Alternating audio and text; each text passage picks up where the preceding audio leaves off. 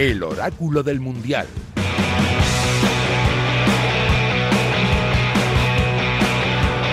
Con Sergio F. Núñez.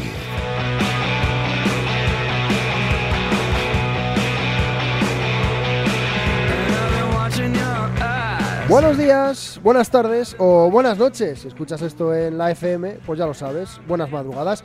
Si lo haces en podcast donde y cuando te dé la gana, pues eso, escoge el tuyo, escoge el que más te guste. Bienvenido, bienvenida al Oráculo del Mundial con Sportium.es, un programa de radio que se sabe podcast y que va a acompañarte durante todo el Mundial de Qatar. Ya no queda nada más que 10 días. La final está ya a golpe de vista, día 18, domingo 18. Estamos preparándonos, vaya dos monográficos que te estamos lanzando. Hoy el segundo sobre los cuartos de final. Se vienen unas eliminatorias bastante chulas y empiezan mañana. Así que en el oráculo del mundial con Sporting.es pensamos ya lo que se viene mañana.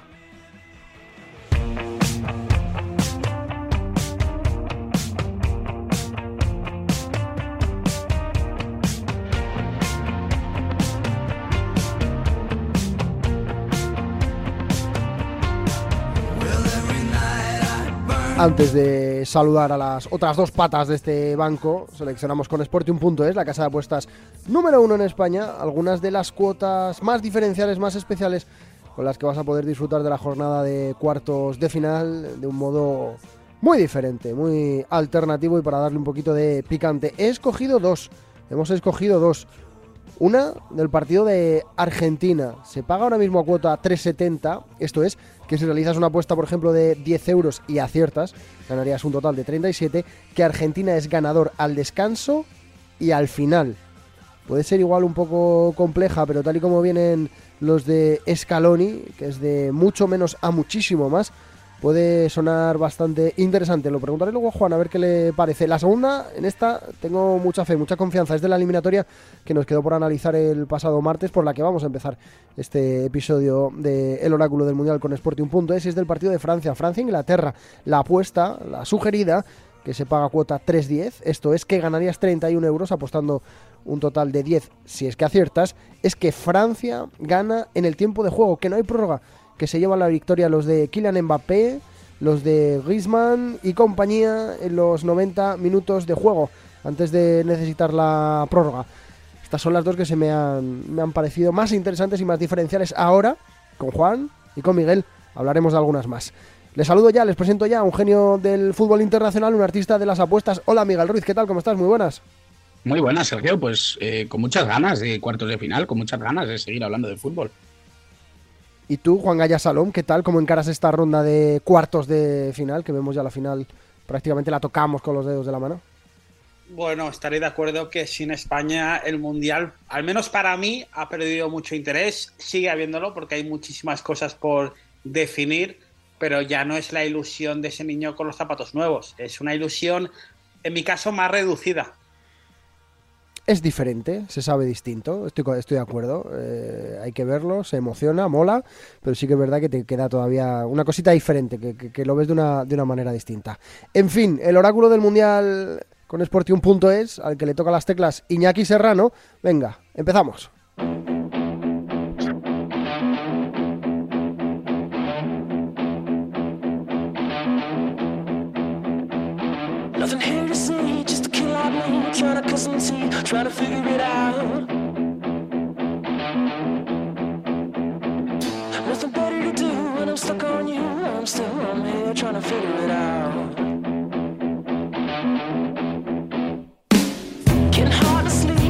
Dejábamos abierta, abiertísima la eliminatoria de Inglaterra y Francia de la, la pasada, el pasado martes, en el primero de los dos monográficos que íbamos a dedicar, que dijimos que íbamos a dedicar a los cuartos de final. Así que tenemos que empezar por ahí, chicos. Eh, antes de empezar a entrar en, materia, en ver algún pick interesante, yo he dado dos al principio en Sporting.es. Ya lo sabéis, por cierto, que podéis ver toda la jornada en Sporting TV. Em, te quiero preguntar por eso, Miguel, por esa eliminatoria. Si la ves muy decantada en favor de Francia o muy, muy, muy igualada, tal y como dicen las cuotas. Bueno, eh, yo pienso que son dos selecciones que han demostrado un, buen poderío en este mundial. Eh, sí que pienso que Francia está un puntito por encima en, todas las líneas. Creo que Francia es un equipo mucho más fiable que Inglaterra. Pero ojo con los errores, porque si algo hemos visto es que muchas veces en un mundial, en un torneo tan corto, en un partido de fútbol pueden ocurrir mil cosas y realmente Inglaterra tiene que estar pendiente de, intentar aprovechar todas las ocasiones contra una Francia que aunque la vemos muy favorita, pues eh, siempre puede tener un descuido y en ese sentido creo que Inglaterra es uno de esos equipos que, que te puede hacer mucho daño ofensivamente. Lo hemos visto, de hecho, es la segunda selección en este mundial que más goles lleva. Lleva 12 goles junto con Portugal, que lleva los mismos. Por lo tanto, mucho cuidado a que Inglaterra tenga la eficacia de aprovechar los errores que, pueda dejar caer Francia. ¿Tú cómo lo ves, Juan? ¿Qué te parece esta eliminatoria? El mercado marca que está muy igualada. Bueno, tu apuesta del principio del programa de gana Francia cuota 2.35 me parece que es una cuota muy apetecible porque Francia para mí está demostrando ser la favorita o la segunda favorita detrás de Brasil. Inglaterra, a pesar de que defiende bien sus armas, yo la veo un poquito anclada al pasado, la veo un poquito eh, con un juego un poquito ermitaño y creo que Francia eh, tiene más posibilidades de ganar. Por tanto, la cuota 2.35 gana el partido, 10 euros, 23 y medio, me parece muy, muy, muy bonita. En el 1X2, esta eliminatoria, que lo dijimos el otro día, está 3 euros por euro apostado la victoria de los Pro, 3.30 el empate, 2.35 la victoria de Le Bleu. El empate siempre a los 90 minutos, recordar, lo dijimos la, el martes pasado, pero, pero no está de más el recordarlo. Eh, Destácame algún nombre, Miguel, de uno y otro equipo. Yo tengo especial devoción por dos ingleses que creo que tienen mucho más talento de lo que el carcelario de talento de Gareth Les permite desarrollar, aunque no han reventado todavía en sus clubes. Eh, son Jack Grealish y Phil Foden. A mí los dos me flipan bastante. Estaba seguro de uno de los nombres, porque ya lo habíamos hablado en algún momento, Sergio, de ah, Phil Foden. Estaba, estaba segurísimo de que, de que le ibas a nombrar. Yo estoy completamente de acuerdo contigo. Es verdad que no es agradable ¿no? lo que le ha sucedido a Raheem Sterling. Eh, se ha tenido que ir de, la convocatoria de Inglaterra, como todos sabemos. Pero lo cierto es que le ha dejado un espacio maravilloso a Phil Foden para demostrar lo importante que puede ser en eh, la selección de los Three Lions. Creo que tiene la oportunidad de, mostrar su talento y su capacidad dentro de, esta selección. Y estoy de acuerdo que Jack Grealish puede ser uno de esos hombres que quizá como revulsivo sea muy importante de Inglaterra. Lo vimos en el partido de debut, si no me equivoco, contra Irán, marcando ese gol que celebró eh, acordándose de un, de un joven fan. Y lo cierto es que es un jugador que creo que desde el banquillo, mejor que como titular, puede, puede ser muy importante en esta Inglaterra. En el lado de Francia, ¿Qué te voy a decir? Creo que tiene una plantilla muy, muy equilibrada, con, jugadores muy buenos en todas las líneas. Eh, obviamente, Chouameni me parece que es un futbolista que se está integrando a la perfección en lo que quiere de Shams, pero tengo que nombrar a, a Grisman. Creo que es el jugador que está templando absolutamente todo el juego de Francia, un jugador que está generando muchísimo fútbol en zona de tres cuartos y que está lanzando a un Kylian Mbappé que está en estado de gracia diré que Francia probablemente es de las selecciones, eh, he visto de los cuatro, creo que he visto dos y medio, pero sí que es verdad que es de las que menos en profundidad me, me, he fijado. Aún así, me da miedo, Juan. Creo que han crecido mucho. Creo que, em, bueno, aparte de la maldición del campeón, que es obvia, eh, venía la cosa como un poco torcida, lo decíamos la semana pasada. Al final han conseguido revertir la diferencia y esto el mercado, eh, Juan, lo, lo está demostrando. Yo posiblemente lo veo como un equipo muy compensado, un equipo que tiene muy buen, muy buen bloque y que además, si el debate de este año y de los últimos años es quién es mejor, Mbappé o Haaland, como los dos mejores futbolistas del momento, uno juega en Francia y se llama Mbappé. Si a eso le sumamos un Giroud que está bien, un Griezmann que parece que ha vuelto a recuperar su gan sus ganas de jugar al fútbol, pues tenemos a un equipo muy, muy bien plantado. Por lo tanto, eh, yo lo veo favorito y creo que será contra Brasil quien se jugará el Mundial. Porque no olvidemos que si Francia gana, después presumiblemente contra Portugal tendrá un partido a lo mejor un poquito más fácil que el de Inglaterra. no sé, yo ya no me, yo ya no me fío de nadie ni de nada, ¿eh?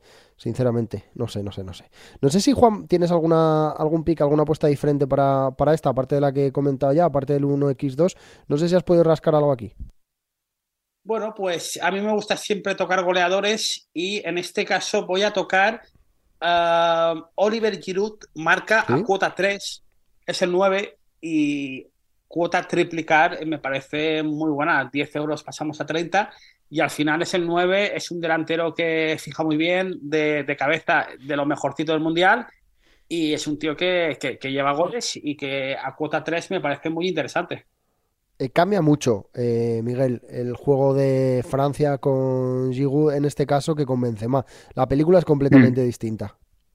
Sí, y, que me perdone Benzema porque me parece un jugador brutal, pero creo que con Giroud Francia está funcionando mejor eh, por, por cómo fija los centrales, por cómo está consiguiendo ver puerta. Esta vez sí, en este Mundial sí. Recordemos que en 2018 cerró el Mundial sin un solo tiro a puerta y le cayeron muchísimas críticas por eso, a pesar de toda la labor que hacía a nivel ofensivo. Entonces, eh, creo que Olivier Giroud, que ya lleva tres goles en este Mundial, que, que se dice pronto, eh, lo cierto es que es una, es una pieza clave, es una pieza fundamental dentro de esta Francia y que no está nada mal tirada la apuesta, porque esta vez sí, en Qatar 2022 se está demostrando que es un goleador y que es un jugador fundamental para el ataque francés. Hay una muy muy chula de este partido y con esto le ponemos la guinda, la finiquitamos, que es eh, a 3.50, es decir, si apuestas, por ejemplo, 10 euros y consigues acertar, ganarías 35. El gol de Kylian Mbappé y la victoria de Francia, el 2 en 1. Gol del jugador del PSG y la victoria de, Francia. Ha habido, no sé si lo habéis visto esta, esta mañana, yo lo he visto en las noticias del, mediodía, el vídeo, que están en el entrenamiento jugando, está Chouameni, está Griezmann, está Mbappé y hay un cuarto que no recuerdo quién es. Y están jugando a acercarse lo más posible al córner. Eh, le toca tirar a, a y por lo visto si, si se acerca el que más eh, consigue ganar y tal, y le dice Mbappé, tienes toda la presión encima, no sé qué. Y dice Chouameni, tranquilo, juego con presión cada fin de semana. ¿Creéis que ahí va algo, un mensaje implícito del jugador del Madrid al del PSG? Porque yo, yo lo he visto claro, ¿eh? Hombre, yo creo que sí, sobre todo teniendo en cuenta, bueno, el Piqué y sabemos un poquito la gracia que tuvo durante este verano el no fichaje de Kylian Mbappé, ¿no? Porque realmente estuvo bailando todo el tiempo entre, entre una orilla y otra, se quedó en París y yo creo que al final eh, además es un jugador que ha caído de pie en el Real Madrid. Era un jugador que llegaba con, con, la sensación de que tenía que ir entrando en, en, la dinámica del primer equipo para ser sustituto de Casemiro, etcétera. Y al final, por el fichaje de Casemiro por el Manchester United, se ha convertido en pieza fundamental en el Madrid y lo está haciendo francamente bien. Uno de los jugadores que, que yo creo que, que opta a revelación dentro de la Liga Española. Por lo tanto, yo creo que aparte de ser ese, ese picorcito, ese chiste con, con Mbappé, eh, más allá de eso, yo creo que Chouameni eh, refleja un poco lo que es su cambio de vida en el Real Madrid. A ver, que pensabais que nos iba a preguntar por ello, pero yo creo que es obligatorio. Eh, y nos va a servir también para hacer un impasse, ¿no? Le ponemos la guinda, le hemos puesto la guinda a esta eliminatoria, vamos a volver a darle una vuelta a las otras tres con varias apuestas sugeridas y varias cosas que eh, nos propone ya Sportium.es. Es un más de 180 mercados diferentes de cara a la ronda de cuartos, pero la noticia del día de hoy lo conocíamos, yo creo que eran las doce y media, la una del mediodía. Luis Enrique, la luchoneta, eh, aparcaba y se acababa la situación. Quiero preguntarte, Juan, ¿qué te parece? Si te parece una decisión acertada por parte de la federación, o por lo menos si para ti es lo que había que hacer y te, y te mola la, solución, que es Luis de la Fuente. Vaya por delante que no soy eh, pro Luis Enrique, pero debo decir que este mundial, eh, su cercanía más o menos me ha ganado, con algunos peros, pero me ha ganado. Pero claro, si tú eres el seleccionador nacional, y prácticamente eh, un seleccionador nacional tiene un objetivo cada dos años, Mundial y Eurocopa. Y si fracasas estrepitosamente como en este, que para mí ha fracasado, pues entiendo que lo normal se hace cesarlo, porque realmente no es como en Liga, un campeonato doméstico que, puede revertir la situación. Al final, pues ha fracasado y me parece bien, me sabe mal, porque nunca me gusta que, un entrenador se quede sin trabajo, aunque va a tener trabajo seguro, pero bueno, lo veo entendible. Que traigan a este nuevo seleccionador, no lo conozco, no puedo opinar. Sinceramente, creo que en España hay mejores entrenadores que este señor. Pero eh, si tiene experiencia en un combinado nacional sub-21 y ha funcionado y dicen que juega bien, pues esto es como cuando Guardiola eh, fue entrenador del Barça, que de repente subió al primer equipo y la gente lo criticaba. Al final, a lo mejor alguien de la casa funciona más que alguien con nombre. El tiempo quitará o no la, eh, la razón. A ti, Miguel, ¿qué te, mm. te parece la decisión y qué te parece el, el, sustituto? Bueno, eh, el sustituto me genera algunas dudas. Es cierto que no ha salido nunca muy bien en España eh, subir al seleccionador sub-21. Creo que solo ha habido tres, Luis Suárez, Santa María y Iñaki Saez, como, como recordaremos, porque ha sido más o menos el, más reciente, ha sido el más reciente. Sí, em, sí que es verdad que Luis de la Fuente es un entrenador que viene con un bagaje importante. Eh, con el sub-19 gana la Eurocopa y luego con el sub-21 consigue la Eurocopa y la plata en los Juegos Olímpicos en, 2020. Yo creo que realmente es un entrenador con, un palmarés envidiable en cuanto a las categorías inferiores, un entrenador que se le ha visto poco en la élite y yo creo que quizá eso es un poco su hándicap. Eh, veremos cómo lo hace, ¿no? Yo creo que al final se ha sentado una base de jugadores que él conoce, que eso también es un es algo que hay que tener en cuenta, y se ha sentado una base ya con Luis Enrique y una estructura que tiene que seguir puliéndose. No sé si Luis de la Fuente va a ser el, candidato idóneo. Yo hubiera optado por otras soluciones, pero, pero bueno, lo de Luis Enrique yo creo que se había enquistado un poco la, situación. Eh, por un lado, lo deportivo, que obviamente la decepción había sido grande. Yo no creía que, que esto iba a ser tan abrupto, eh, porque ha sido casi inmediato, ¿no? Muy fulminante. Probablemente haya tenido también que ver el propio Luis Enrique. Em, pero sí me da la sensación de que se había llegado a una situación y un contexto difícilmente practicable, ¿no? Eh, ya tenía que cortarse de alguna manera y así ha sido. Así que bueno, eh, supongo que es la solución que, mejor han visto para todas las partes y, y realmente espero que Luis de la Fuente tenga toda la suerte del mundo. Sí, coincido en esto último, coincido en lo primero, en lo de que no ha, no ha salido normalmente bien, no ha funcionado normalmente bien. Yo recuerdo muy, muy mal lo de Iñaki Saez. Eh, pero sí que es verdad que a De La Fuente le he visto cosas, he visto los Juegos Olímpicos, he visto algún europeo sub-21 creo que tiene buena pinta. Me gusta el sistema de juego que suele utilizar, ese 4-2-3-1 con el media punta, siendo muy importante, siendo muy fundamental, un 10 de los de, de los de antes. No sé, bueno, yo hubiera renovado a Luis Enrique, ya lo dije el otro día, creo que no hay... Ha dicho, mira, os pregunto por esa, ha dicho Juan, eh, creo que hay mejores entrenadores ahora mismo en España que, que mm, Luis de la Fuente para haber sustituido a, Luis Enrique. ¿Os sale alguno mejor que Luis Enrique, en serio, que sea top mundial eh, con capacidad de coger la selección? No me vale, eh, no, sé, bueno, Guardiola es imposible, pero no, no, no, me vale un perfil así. Marcelino. Bordalás, ese tipo de, entrenadores que ahora mismo están sin contrato. ¿Hay alguno mejor de verdad que Luis Enrique? ¿O tenéis algún nombre? Eh, mejor que Luis Enrique, yo creo que no lo hay. Sinceramente, o sea, creo que es el mejor entrenador que podía optar a la selección ahora mismo. Quizá a un nivel parecido Bob Martínez, que tampoco ha salido muy bien de, Bélgica, eh, pero que obviamente podía ser una solución para España y con diferentes recursos metodológicos, que creo que es lo que busca ahora mismo la selección. Eh, pero yo quizá hubiera mirado en el extranjero. Sé que es una ley no escrita, que, España no mira demasiado fuera, pero me parece que, es algo que a lo mejor deberían hacer, porque realmente eh, es algo que han hecho muchas selecciones en el mundo y que se ha criticado muchas veces cuando no se ha abierto la mente a, diferentes propuestas eh, desde fuera y, creo que es un error que quizá a lo mejor hay que intentar adaptarse a los cambios que está viendo en el fútbol en países que lo están haciendo francamente bien el caso de la selección de baloncesto, por ejemplo, vamos, es sangrante. Lo de Efectivamente. el mejor técnico de la historia del baloncesto español. Sí, sí, es que al final mirar, mirar, muchas veces las realidades te dan, te abren puertas que, que no esperabas. Mm. ¿A ti, eh, Juan, te sale alguno?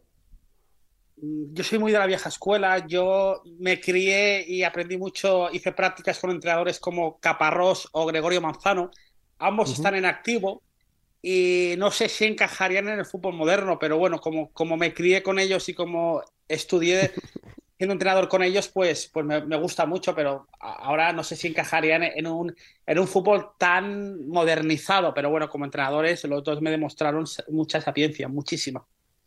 Yo espero que nos vaya bien, que le salga bien a De La Fuente que consiga conectar con todos y que, bueno, pues lo primero que tenemos, que es esa Nations League, la, encaremos de la mejor manera posible, sobre todo con ilusión, que yo creo que sí que es verdad que eso sí que se había perdido un poquito. El calor y la emoción de la gente con la, con la selección. El otro día me tocó ver, eh, por cuestiones de la vida, los penaltis en el teléfono, yendo por la calle. Os juro que no oí, y pasé por varios bares, ningún grito cuando fallábamos, eh, cuando paró Unai Simón, ostras, eso sí que me hizo recapacitar y que me hizo darle vueltas a, igual sí que es verdad que estamos muy desconectados. No sé, no sé. Me, pareció sorprendente, muy, muy raro. Pero bueno, empieza el ciclo de, de, la fuente y ojalá que sea, bueno, pues exitoso, ¿no? Y que volvamos a, a tocar el cielo con, con él. Vamos a darle una vuelta al resto de eliminatorias, a las tres que se quedan por delante, eh, a ese Croacia-Brasil, a ese Portugal-Marruecos y a ese Países Bajos-Argentina, con apuestas distintas, con, con picks diferentes. Juan, em, no sé si, tienes algo, empezamos eh, por el Croacia-Brasil, si te parece, si, si, has encontrado alguna distinta, alguna chula. Bueno, el, el, otro día comentamos lo del gol de Richarlison a cuota 2-10, me parece una exageración. Y luego yo a mí me gusta mucho la, victoria de, Brasil, incluso utilizando nos apoyaríamos en, en handicaps. Uh, handicap a lo mejor menos uno o, incluso la, también la que comentamos que es la, de Brasil gana y más de un gol y medio a cuota 1,61. 10 euros, 16,1 euros creo que sería bastante interesante.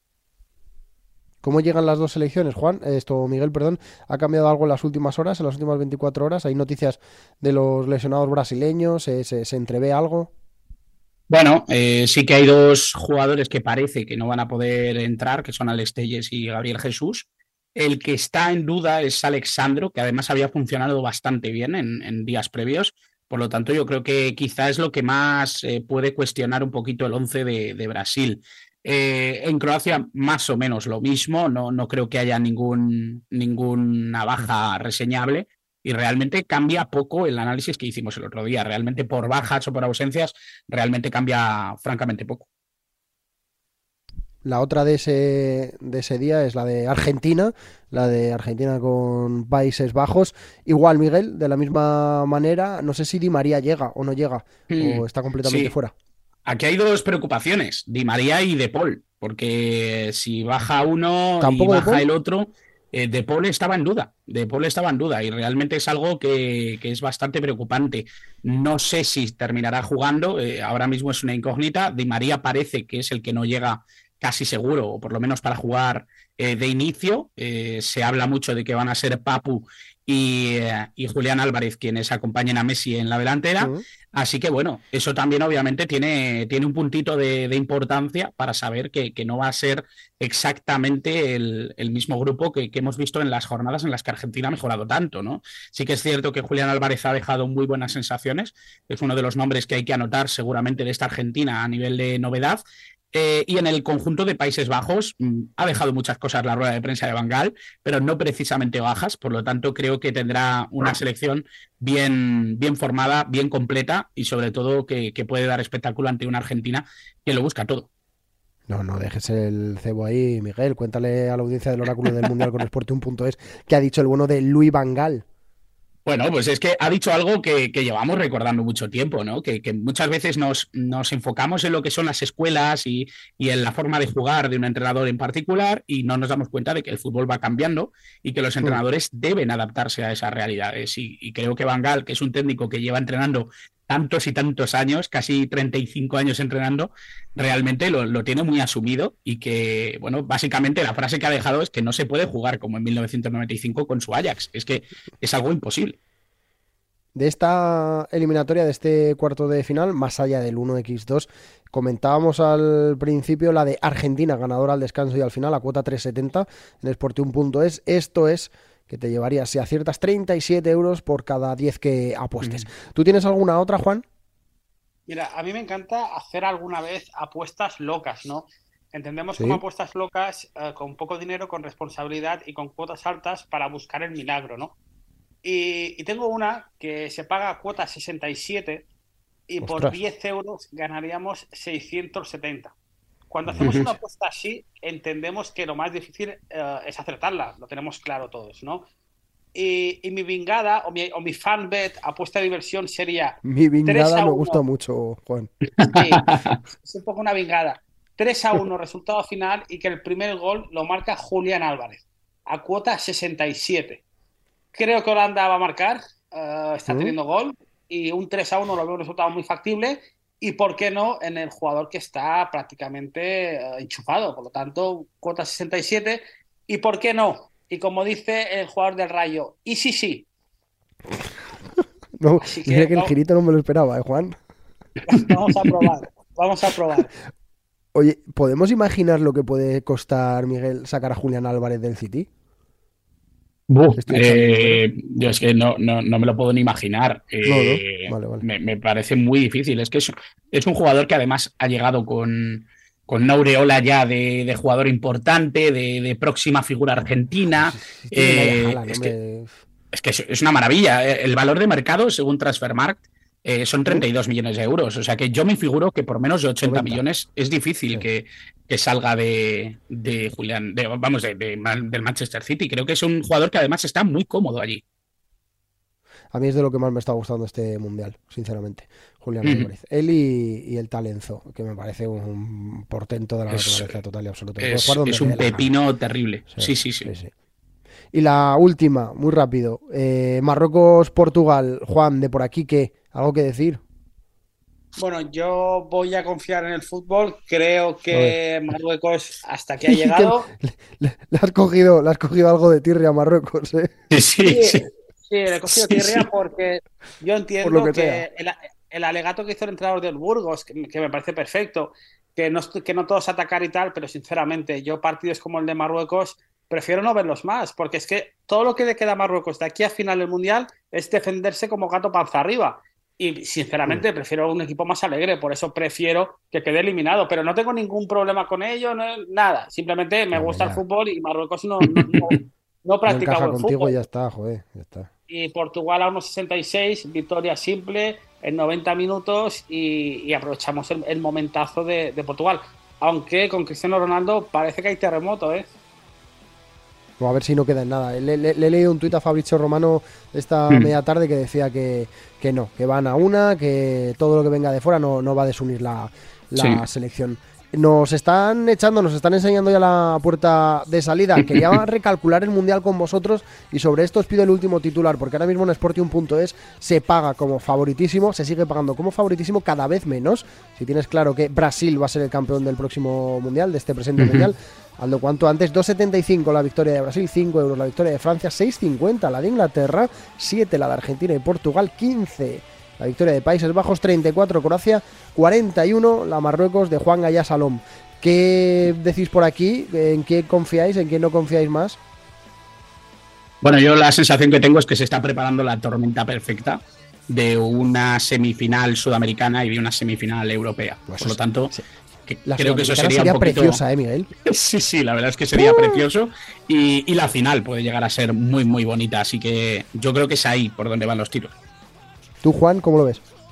Yo veo favorito a Brasil, pero la cuota 270 eh, la veo coja, la veo cortita, porque es que para ganar tiene que ganar primero a Croacia, que está un tal Luca Modric, después Argentina, presumiblemente, y después tendrá que ganar seguramente a Francia. Por lo tanto, hmm. a 2.70 que Brasil gana a tres equipa dos equipazos y un buen equipo, lo veo corto. A esas cuotas prefiero jugármela por Francia, que tiene menos dificultad para llegar a la final. Pues ala, ahí la tenéis. Yo lo que creo, no me mojo en el campeón esta, este jueves, yo lo que creo es que nos queda una sorpresita. Y creo que la sorpresita se viene en cuartos de final.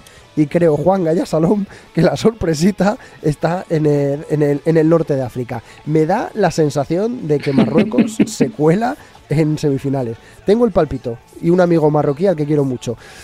no sé, no sé, no sé. En fin, lo hablamos, lo charlamos el próximo lunes. Disfrutad mucho de este viernes, disfrutad mucho del sábado y descansad lo que podáis el domingo. Miguel Ruiz, un abrazo grande, amigo. Un abrazo, que vaya bien. Abrazo enorme, Juan Gaya Salom. Nos escuchamos el lunes. Un ¿eh? abrazo, amigos. Nos escuchamos. Pues nada, el oráculo del mundial con es hasta la semana que viene. Que se den bien los cuartos. Buenos días, buenas tardes o buenas noches.